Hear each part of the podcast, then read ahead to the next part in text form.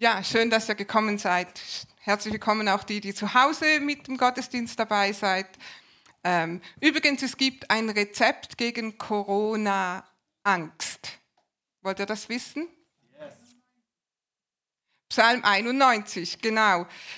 Bekennt Psalm 91 über euch, ähm, hört unsere täglichen Inputs und mindestens doppelt so viel Wort Gottes hören, lesen, sprechen, wie ihr Nachrichten hört und wie ihr euch mit euren Arbeitskollegen, Freunden und so weiter austauscht über wie viele äh, sind krank und so weiter und so weiter und so weiter.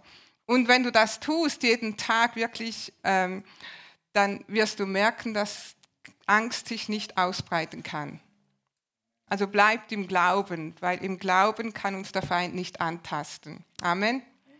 Das ist aber jetzt nicht meine Predigt heute, sondern meine Predigt ist die Fortsetzung von letzten Sonntag. Vater, wir danken dir für dein Wort und wir danken dir, Vater, dass du uns mit ewiger Liebe geliebt hast. Vater, du liebst uns so sehr, dass du deinen Sohn gegeben hast für uns und danke, dass deine Liebe da ist und dass wir diese Liebe, von dieser Liebe leben können jeden Tag.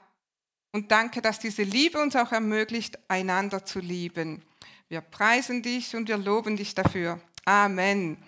Der Leitvers zu unserer Predigt, wir sprechen über Beziehungen, ist Johannes 15, Vers 10 bis 11. Und hier heißt es, wenn ihr meine Gebote haltet, so bleibt in meiner Liebe. Gleich wie ich meines Vaters Gebote gehalten habe und in seiner Liebe geblieben bin. Also das Thema heute ist Liebe Menschen oder Liebe die Menschen. Wir haben in unserer Gemeinde im Life Unlimited haben wir vor einigen Jahren schon mal Werte festgelegt, Werte, nach denen wir leben wollen, nach denen wir Gemeinde leben wollen und Werte, die wir hoffentlich auch mit nach Hause nehmen und in unserem täglichen Leben leben. Und der erste dieser Werte ist eben Liebe Gott und Liebe die Menschen. Ein zweiter ist Haltung, Loyalität und Exzellenz. Aber wir werden heute darüber sprechen, Liebe die Menschen. Beziehungen, ähm, wir haben das mal so formuliert, Liebe, äh, äh Beziehungen, äh, auf Englisch sagt man the greatest gain, the greatest pain die größte Freude, der größte Gewinn. Beziehungen sind das Schönste, was uns Gott gegeben hat, was wir haben können. Aber wenn Beziehungen nicht funktionieren, dann sind sie auch der größte Schmerz. Habt ihr das auch schon erlebt, empfunden? Was kann einem das für Schmerzen bereiten? Und was kann eine gute Beziehung, gute Beziehungen, wie können die unser Leben bereichern. Nun, wie können wir die Menschen lieben? Darum geht es heute in meiner Predigt. Weil wir können die Menschen nur lieben, wenn wir Gottes Liebe zuerst angenommen haben, wenn wir uns mit Gottes Liebe füllen, wenn wir uns von Gottes Liebe leiten lassen. Mit welcher Liebe liebt uns Gott? Gott liebt uns mit einer bedingungslosen Liebe. Und seine Liebe zu uns ist der Standard, wie wir unsere Mitmenschen lieben sollen, dürfen, können. Können ist am besten. Wir haben letztes Mal darüber gesprochen, über Saulus, so von Saulus zu Paulus, also diese ähm, Wandlung, die Saulus durchgemacht hat, wie er dann als Apostel Paulus ähm, ein ganz anderes Leben führte als eben vorher, wo er diese Liebe Gottes noch nicht ähm, erlebt hatte. Also er hat sich von einem gesetzlichen Eiferer in einen Nachfolger, in einen Apostel von Jesus Christus ähm, entwickelt. Warum oder wie ist das passiert? Er hatte eine Begegnung mit Jesus. Und diese Begegnung mit Jesus, die hat ihn total verwandelt, total umgewandelt. Es ist eine totale Transformation hat stattgefunden durch seine totale Hingabe. Und heute wollen wir darüber sprechen, wie sieht diese Transformation in unserem Leben aus? Oder wie können wir diesen Standard der Liebe erfüllen, die, diesen Standard, den Gott uns gegeben hat, den Gott für uns gesetzt hat? Was ist der biblische Standard für eine Beziehung oder für eine gesunde Beziehung? Beziehungen können gesund sein, Beziehungen können gut sein, sie können eng sein, sie können liebevoll sein, aber sie können auch genau das Gegenteil sein. Sie können eben distanziert sein, kühl sein, ähm, verbittert sein und so weiter. Und was ist die Grundlage einer guten Beziehung? Ihr wisst es jetzt. L. Liebe. Liebe ist die Grundlage einer guten Beziehung. Nun, wie sieht Liebe aus? Liebe, wie Gott uns liebt. Und das lesen wir in 1. Korinther 13. Wir alle kennen diese Bibelstelle, 1. Korinther 13, die Verse 1 bis 8, und die wollen wir heute betrachten. Weil in 1. Korinther 13 von Vers 1 bis 8 sehen wir diesen Standard ähm, der Liebe Gottes zu uns. Und diesen Standard der Liebe Gottes, wie Gott möchte, dass wir einander lieben. In 1. Korinther 13, Vers 1 bis 3, hier heißt es, wenn ich die Sprachen von Menschen und Engeln sprechen könnte, aber keine Liebe hätte, wäre ich ein schepperndes Blech, eine lärmende Klingel. Und wenn ich Weissagen könnte und alle Geheimnisse wüsste, wenn ich jede Erkenntnis besäße und einen Glauben der Berge versetzt, aber keine Liebe hätte, so wäre ich nichts. Und wenn ich meinen ganzen Besitz zur Armenspeisung verwendete, ja, wenn ich mich selbst aufopferte, bei lebendigem Leib verbrennen ließe, aber keine Liebe hätte, nützte es mir nichts. Wenn ich dies oder jenes tun würde, wenn ich Opfer bringen würde, mein ganzes Leben aufopfern würde, aber keine Liebe hätte, sagt uns hier die Bibel, dann wäre es für mich, wäre es für uns total nutzlos. Dann könnten wir das gerade so gut auch sein lassen. Also eine Grundlage für jede Beziehung, Grundlage für alles, was wir tun, Grundlage für das, was wir in Gottes Reich tun, muss immer Liebe sein. Echte, gesunde, ungeheuchelte Liebe. Und die Bibel sagt, eine Beziehung ohne Liebe ist nutzlos. Und wir schauen uns heute einfach an, wie sieht so eine gesunde Liebe aus. Und dieses Rezept, auch hier, was ich euch geben werde oder was wir besprechen werden, das ist anwendbar für jede Beziehung. Das ist anwendbar für deine Ehe, das ist anwendbar für deine Familie, das ist anwendbar für deine Freunde, für deine Verwandten, für deine Nachbarn, für deine Eltern, Kinder und so, und so weiter, für Geschwister in der Gemeinde. Und vielleicht hilft es dir sogar, wenn du dir jetzt ein Bild machst wenn du dir jemanden vorstellst, vielleicht mein Ehepartner, diese Dinge, die wir jetzt besprechen werden, habe ich diese Liebe in mir? Ähm, erfülle ich das, was wir besprechen? Lebe ich so in der Liebe oder kann ich wachsen? Und wir alle haben Wachstumsbedarf, ganz klar. Und wir werden diese Punkte jetzt besprechen von 1. Korinther 13, Vers 4 bis 8. Und nimm dir eins raus aus dieser Predigt, wo du sagst, ja, also in dem Punkt glaube ich, kann ich wachsen in der nächsten Woche. Diesen Punkt nehme ich mal für mich und den werde ich umsetzen. Diese 1. Korinther 13, 4 bis 8, das ist die Liebe, mit der Gott uns liebt und das ist für uns ein Spiegel. Reflektiere ich das in meinem Leben? Reflektiere ich diese Liebe in meinem Leben mit meinem Mitmenschen? Und wir lesen mal die Verse 4 bis 8 zusammen. Liebe hat Geduld. Liebe ist freundlich. Sie kennt keinen Neid. Sie macht sich nicht wichtig und bläst sich nicht auf. Sie ist nicht taktlos und sie sucht nicht sich selbst. Sie lässt sich nicht reizen und trägt das Böse nicht nach. Sie freut sich nicht, wenn Unrecht geschieht. Sie freut sich, wenn die Wahrheit siegt. Sie erträgt alles, sie glaubt und hofft immer. Sie hält allem stand. Die Liebe wird niemals aufhören. Das war jetzt der Spiegel, ihr habt das gemerkt. Wenn ich in den Spiegel reinspreche, dann kommt das direkt zurück. Hundertprozentig, stimmt?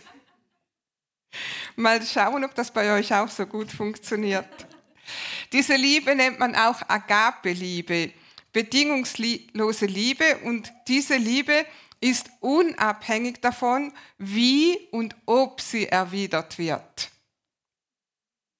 Diese Liebe, Agape-Liebe, ist unabhängig davon, wie und ob sie erwidert wird. Das erste, was wir gelesen haben, Liebe hat Geduld. Man kann es auch so nennen, Liebe, die niemals ermüdet. Und weil Gottes Liebe zu uns niemals ermüdet, können wir uns in dieser geduldigen Liebe üben. Im Psalm 86, Vers 15, da heißt es, aber du, mein Herr, bist Gott, barmherzig und gnädig, sehr geduldig und reich an Güte und Treue. Gott ist sehr geduldig mit uns. Hast du das schon mal erlebt, dass Gott sehr geduldig war mit dir? Und wir erleben das immer wieder. Gott ist sehr geduldig mit uns. Und wenn er uns etwas sagt und wir es nicht tun, dann sagt er uns es nochmal und sagt es uns nochmal. Und Gott ist geduldig. Ein anderes Wort für dieses Wort geduldig heißt auch langmütig, nachsichtig. Und man kann sich das so vorstellen wie so eine große Kerze mit einem langen Docht. Und dieser Docht, der brennt und brennt und brennt und brennt und brennt. Liebe, die lange aushält. Liebe, die bereit ist, weiterzumachen, auch wenn der andere offensichtlich oder offenbar keine Fortschritte macht. Also geduldige Liebe bleibt dran, solange wie Geduld benötigt wird. Es ist eine Liebe, die auch den Stürmen des Lebens standhält. Wenn du vielleicht hast du jetzt irgendwelche Erinnerungen, du bist übergangen worden, man hat dir Unrecht getan, man hat dich nicht verstanden oder man versteht dich nicht und Gott möchte dir sagen, bleib dran. Bleib dran, hab Geduld. Nimm diese geduldige Liebe Gottes in Anspruch. Weil unsere menschliche Natur, wir möchten sagen, es reicht bis hierher und nicht weiter. Jetzt ist genug, wie oft soll ich mir das bieten lassen? Stimmt? Auch schon mal jemand gehört, der das gesagt hat. Wie lange muss ich mir das noch bieten lassen? Wie oft soll ich mir das noch anhören?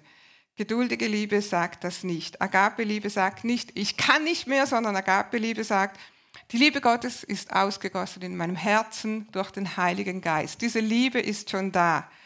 Deshalb gebe ich dir nochmal eine Chance. Nächster Punkt. Liebe ist freundlich. Nun, Freundlichkeit, so wie sie in der Bibel ähm, definiert wird, ist mehr als nur äh, jemandem ein Lächeln schenken, ähm, jemanden freundlich grüßen, sondern dieses Wort Freundlichkeit hier in 1. Korinther 13 das bedeutet, äh, man kann sich den Bedürfnissen anderer anpassen. Oder wie gehe ich mit anderen um, wenn sie gefehlt haben, wenn sie einen Fehler gemacht haben? Diese freundliche Liebe ist nachsichtig, nachgiebig, sie ist fügsam. Du erwartest nicht von anderen, so zu sein, wie du bist. Oder so zu handeln, wie du denkst, müsste er handeln. Als ich das so vorbereitet habe, das gelesen habe, habe ich so gedacht, ja, bis jetzt habe ich doch noch gedacht, ich sei freundlich. Nun ja, bin ich wirklich nachsichtig? Bist du nachsichtig? Muss alles immer so geschehen, wie du denkst, es müsste sein? Also zum Beispiel Freundlichkeit in der Ehe. Wer sagt, dass man so und so Auto fahren muss? Wer sagt, dass immer alle Lichter gelöscht werden müssen? Wer sagt, dass ähm, alle Türen offen bleiben müssen oder alle Türen geschlossen bleiben müssen? Wer sagt, dass, ich weiß nicht, was bei euch zu Hause so diese Regeln sind, die du denkst, müssten die anderen erfüllen oder müsste dein Ehepartner erfüllen. Und wenn er es nicht tut und die Zahnpaste nicht so ins Glas stellt, dann bringt dich das auf die Palme. Freundliche Liebe lässt sich durch solche Dinge nicht auf die Palme bringen. Oder vielleicht Freundlichkeit am Arbeitsplatz. Akzeptiere ich, dass meine Arbeitskollegen anders sind als ich oder dass sie die Dinge anders sehen als ich oder dass sie sie anders tun als ich oder dass sie die Prioritäten anders setzen als ich. Mein Gebet ist, Herr, hilf mir, den anderen so zu sehen, wie du ihn siehst. Hilf mir, meinen Perfektionismus nicht über eine gute Beziehung zu setzen. Herr, hilf mir barmherzig zu sein, wenn andere Fehler machen. Oder hilf mir nachsichtig zu sein, wenn andere Fehler machen. Wenn du damit einverstanden bist, sag Amen. Liebe kennt keinen Neid. Sie kennt keinen Neid. Bei Gott gibt es kein Ansehen der Person. Also das heißt, Gott hat keine äh, Menschen, die er bevorzugt und andere, die er halt einfach immer wieder vergisst. Ähm, tut mir leid, schon wieder ich habe dich gar nicht gesehen. Das gibt bei Gott nicht, sondern seine Segnungen und seine Verheißungen, die stehen dir genauso zu wie allen anderen Kindern Gottes. Sie gehören dir genauso, weil Jesus hat den Preis für dich genauso bezahlt wie für alle anderen. In neidloser Liebe zu wandeln heißt, wir haben unsere Augen auf Gott gerichtet. Er ist deine Quelle. Von ihm kommen alle Segnungen und mit dieser Haltung kannst du dich freuen, auch wenn andere gesegnet werden. Weil Neid ist zerstörerisch. Wer neidisch ist, du freust dich so lange über dein neues Auto, bis du siehst, dass dein Nachbar ein größeres, ein schnelleres, ein teureres, ein neueres hast. Und dann kannst du dich über dein Auto nicht mehr freuen. Neidlose Liebe denkt nicht zuerst an sich. Prüfe deine Beziehungen zu Hause, bei der Arbeit, in der Gemeinde. Will ich, dass andere gesegnet sind? Will ich, dass andere erfolgreich sind, dass sie weiterkommen oder Hauptsache, ich komme weiter? Ist meine Frage ständig, was bringt mir das? Was bringt mir das? Oder habe ich den Fokus auf andere gerichtet? Ist dein Fokus auf dir selber oder auf anderen? Ein Test, den du hier anwenden kannst, muss ich mich ständig mit anderen vergleichen, um dann besser dazustehen? Ich kann das besser, ich habe das Größere, ich habe das Bessere und so weiter und so weiter. Neidlose Liebe tut das nicht. Liebe Liebe macht sich nicht selbst wichtig und bläht sich nicht auf. Liebe ist sehr nachsichtig. Habe ich ja gerade erwähnt. Ich werde schon während der Predigt getestet. Liebe macht sich nicht wichtig und bläht sich nicht auf. Jemand, der sich wichtig macht, sich aufbläst, muss ständig über sich selber, über sich selbst sprechen. Sich ständig in den Augen anderer wichtig machen. Das machen Menschen, die unsicher sind. Sie haben ihre Identität in Christus noch nicht gefunden. Wenn du deine Autorität, in, deine Identität in Christus gefunden hast, dann weißt du, ich bin absolut wichtig. Ich bin so wichtig, dass Jesus sein Leben für mich gegeben hat. Ich bin absolut wichtig in Gottes Augen. Und so wichtig, wie Gott dich sieht, nämlich er hat den höchsten Preis für dich bezahlt, so wichtig darfst du dich auch sehen. Amen. Das ist deine Identität in Christus. Wer bist du in Christus? Er hat alles für dich gegeben. Du bist kostbar und wertvoll. Und weil du so wichtig bist und so kostbar und so wertvoll bist, hast du es nicht nötig, dich bei anderen Menschen wichtig zu machen. Amen. Du musst dich nicht anderen aufdrängen. Deshalb kannst du anderen zeigen, wie wichtig sie sind. Stell ihnen Fragen. Wie geht es dir? Was läuft in deinem Leben? Was geht bei dir ab? Lobe sie. Nimm einfach Anteil an ihrem Leben. Ich habe zu, zu, diesem, zu dieser Serie auch ein Buch gelesen, das ist von Tony Cook und das heißt ähm, Relationships Matter, also Beziehungen sind wichtig. Darum geht's Und da ist ein Zitat drin ähm, und das heißt, du kannst mehr Freunde in zwei Monaten machen, indem du dich für andere interessierst, als du in zwei Jahren machen kannst, wenn du andere dazu bringen willst, sich für dich zu interessieren. Also ein ganz einfaches, einfache Anleitung, Freunde zu finden. Fange an, dich für andere Menschen zu investieren. Fange an, sich für andere zu interessieren, sich zu investieren. Fange einfach an, deinen Fokus auf andere zu richten. Wir haben immer wieder Leute, die sagen, oh, ich habe keine Freunde. Hier ist deine Anleitung dazu. Interessiere dich für andere, für jemand anderen. Liebe ist nicht taktlos. Vers 5. Sie ist nicht taktlos und sie sucht nicht sich selbst. In Philippa 2, Vers 3, da heißt es, tut nichts aus Streitsucht oder Ehrgeiz, sondern seid bescheiden und achtet andere höher als euch selbst. Jemanden vor Menschen loben, statt ihn klein zu machen, seine Vorzüge preisen, statt seine Mängel hervorzuheben. Wie möchtest du behandelt werden? Wie möchtest du anderen oder vor anderen dargestellt werden? Takt heißt auch Anstand, Benehmen, rücksichtsvoller Umgang, Feingefühl. Manche Leute sagen, ja, ich sag's halt einfach, wie es ist. Muss alles gesagt werden? Muss alles immer und überall gesagt werden? Oder kann man auch mal den Mund halten? in Epheser 4, Vers 15, ich habe das nicht aufgeschrieben, da heißt es, ähm, die, auf Englisch heißt es Speaking the Truth in Love. Auf Deutsch ist das, kommt das leider nicht so rüber, Deutsch ist das anders übersetzt.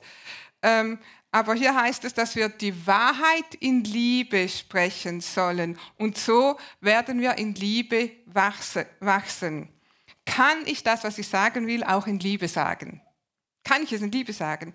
Kann ich die richtige Zeit abwarten, bis ich etwas sage? Kann ich etwas sagen, ohne dass ich jemandem bloßstelle? Das nächste, Liebe trägt das Böse nicht nach. Liebe lässt sich nicht reizen, sie trägt das Böse nicht nach. Manchmal sagen die Leute, ja, Vergeben tue ich, aber vergessen werde ich nie. Was meinst du damit? Du vergibst, aber du vergisst nicht. Manche Christen, sie haben so ein unsichtbares Ablagesystem. Und jedes Mal, wenn der andere, Ehepartner, Freund oder wer auch immer, etwas Unrechtes tut, dann kommt es in dieses Ablagesystem. Und jedes Mal, wenn dann der andere wieder etwas Unrechtes tut oder ich denke, er hat etwas Unrechtes getan, dann nehme ich das ganze Register raus. Das und das und das und das. Und hier hast du auch und da hast du auch und weißt du noch und überhaupt und immer und nie. Kennt ihr auch Menschen, die so sprechen?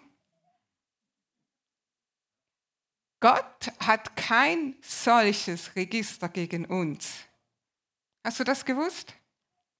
Das Blut Jesu hat dich reingewaschen vor jeder Sünde. Wenn Gott so einen, so einen Ordner hätte und er würde den rausnehmen, dann wäre der leer. Da steht nichts drin.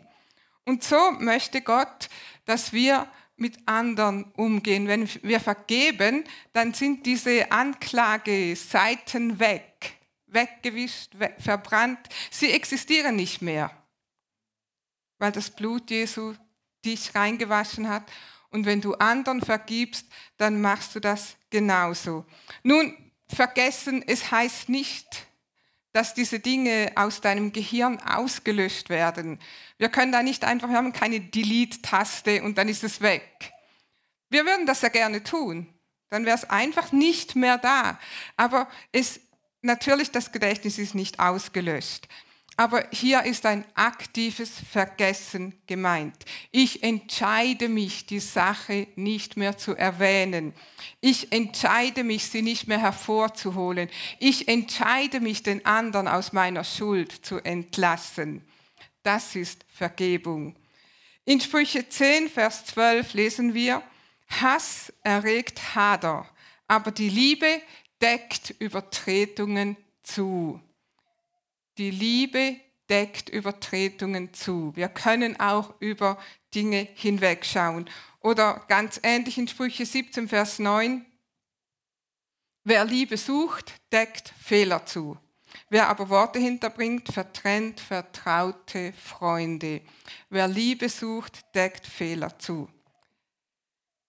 Vers 6. Liebe freut sich nicht, wenn Unrecht geschieht.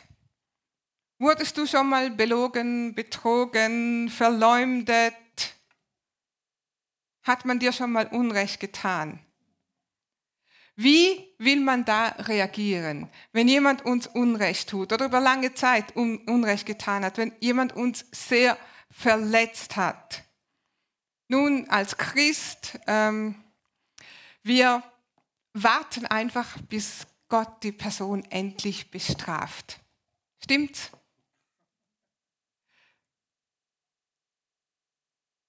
Und wir denken dann, wenn irgendetwas passiert, ja, das ist seine gerecht verdiente Strafe. Ist das, was dieser Vers sagt, so sollen wir mit, damit umgehen. Liebe freut sich nicht, wenn Unrecht geschieht. Das ist schon eine hohe Anforderung. Die Bibel sagt auch, segnet, die euch fluchen. Wir hatten mal ein bekanntes Pastoren-Ehepaar und die haben uns erzählt, wie halt ihnen viel Unrecht geschehen ist von Menschen in ihrer Gemeinde oder die dann auch weggegangen sind, aber sehr, sehr viel Unrecht geschehen. Und sie kennen auch diesen Vers, segne deine Feinde. Und dann haben sie gesagt, Herr, wir segnen sie mit Schweinetrog. In Bezug auf der verlorene Sohn, der so weit runterkommen musste, bis er am Schweinetrog landete. Wir segnen sie mit Schweinetrog. Nun, vielleicht nicht ganz so gemeint. Ähm, für uns ist das so ein geflügeltes Wort geworden. Wir machen oft unser, naja, unsere Späßchen darüber. Segne, die euch fluchen. Agape, Liebe, sagt, Herr, öffne ihm die Augen, öffne ihr die Augen, hilf ihm zu sehen oder hilf ihr zu sehen. Agape-Liebe betet für Umkehr und für Schutz für diese Menschen. Liebe freut sich, wenn die Wahrheit siegt. Was ist die Wahrheit? Es gibt in einer Situation deine Perspektive oder deine subjektive Wahrheit, die Wahrheit des anderen und es gibt Gottes Wahrheit. In 2. Johannesbrief 1.4, Johannes schreibt hier, ich habe mich sehr gefreut, unter deinen Kindern einige zu finden, die so in der Wahrheit leben, wie es uns der Vater aufgetragen hat. Ich habe mich schon gewundert, als ich das gelesen habe, dass Johannes schon zufrieden ist, dass es einige gibt, die so in der Wahrheit wandeln, wie Gott es gerne möchte. Wie gehst du mit der Wahrheit um? Wahrheit ist kein dehnbarer Begriff. Ich, schus, schus, ich schustere mir oder ich schmiede mir meine Wahrheit zusammen, damit ich den Job bekomme oder damit ich besser dastehe oder damit ich ähm, auf der Online-Dating-Plattform bessere Chancen habe. Johannes sagt hier, ähm, ich habe mich gefreut, einige zu finden. Lebst du so in der Wahrheit, wie Gott es uns aufgetragen hat? Jesus ist die Wahrheit.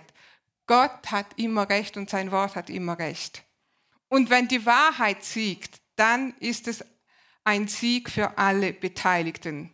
Wenn die Wahrheit siegt, ist es immer eine Win-Win-Situation. Liebe erträgt alles, glaubt alles und hofft alles. Vers 7, ich habe nicht mehr viel Zeit.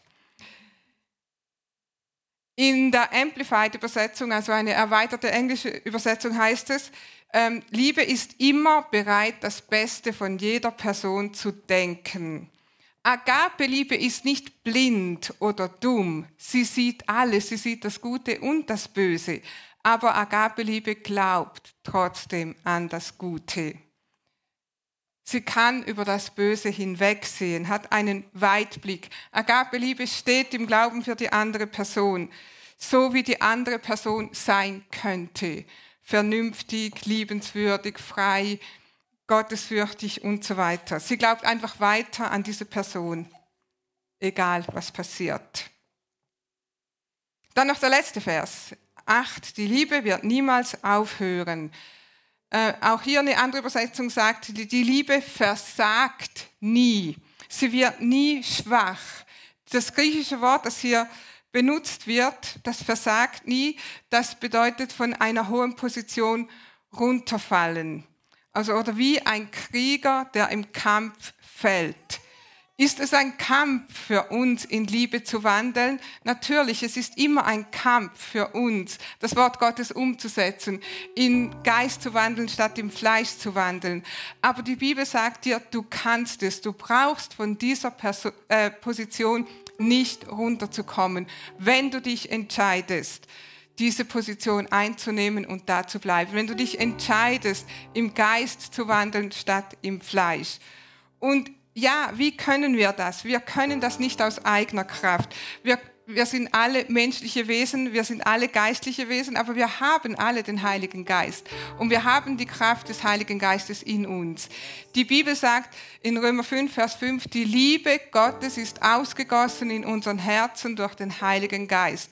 Was bedeutet das? Diese Liebe, von der wir gesprochen haben, sie ist schon in dir. Alles, was du tun musst, ist dich zu entscheiden, zu sagen, halt, ich entscheide mich jetzt so zu leben, wie Gott es will, so zu handeln, wie Gott es will. Ich entscheide mich geduldig zu sein. Ich entscheide mich nicht neidisch zu sein. Ich entscheide mich nicht taktlos zu sein. Ich entscheide mich freundlich und gütig zu sein. Und Gott, ich nehme deine Kraft in Anspruch und mit deiner Kraft kann ich es tun. Amen. Und dann werden wir immer mehr erfahren, wie diese Liebe, die in uns lebt, auch übergeht zu anderen, zu unserem Ehepartner, Familie und so weiter. Amen.